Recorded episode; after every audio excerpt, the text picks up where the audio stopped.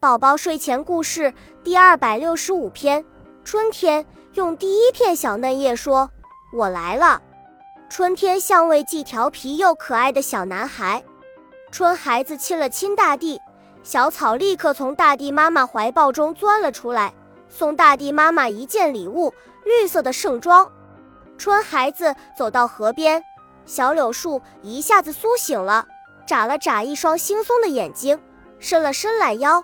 欢迎春孩子的到来，春孩子给小柳画了一件绿衣服，小柳树满心欢喜，照照了照天然的镜子，湖面啊，绿色的头发，棕色的衣服，真漂亮。小麦们个个穿着绿色的衣服，威风凛凛地站在麦田边守护麦田。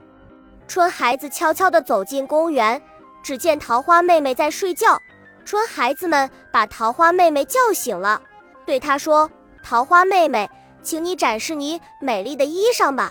只见桃花开了啊，它是多么听话！春孩子来到了花坛，向百花招手，百花露出笑脸，红的似火，白的雪，黄的似金，粉的似霞，可漂亮了，引来了一只只蜜蜂和蝴蝶。春天慢慢过去了，又引来了第二季节——夏天。夏天像一个温柔美丽的姑娘。云娃娃哭泣了，夏姑娘飞上了天空，跟云娃娃轻轻地讲道理。云娃娃似乎听明白了，连忙跑到风婆婆跟她认了错。没多么，云娃娃哭了。原来云妈妈去世了。云娃娃不哭了，因为她意识到人们会被淹死。于是她找到夏姑娘，向她认了错，又让太阳公公出来了。天惊了，太阳出来了。夏姑娘来到天宫，向地下摆动着裙子，彩虹。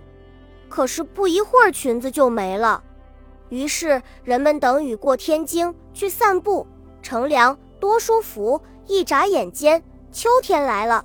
秋天像一位慈祥的老奶奶，她一到秋奶奶，她一到果园，苹果娃娃最性急，一见到秋奶奶就喊：“秋奶奶，秋奶奶，快到我这里，给我一件小红棉袄。”秋奶奶一见，乐呵呵地说：“好，好。”于是，苹果、橘子娃娃穿上了一件小棉袄。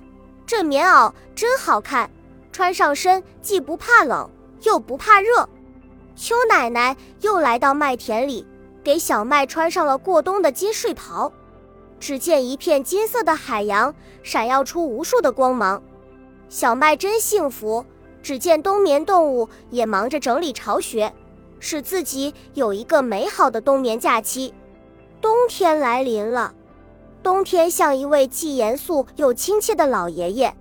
这位老爷爷来自己的两个女儿雪和双两姐妹，还带来一个宝贝儿子北风雪姐姐，挥舞着爸爸送给她的长毛大衣，羽毛一片又一片落下来，真迷人。双妹妹则用颜料盒给大地到处涂满了银白色呀。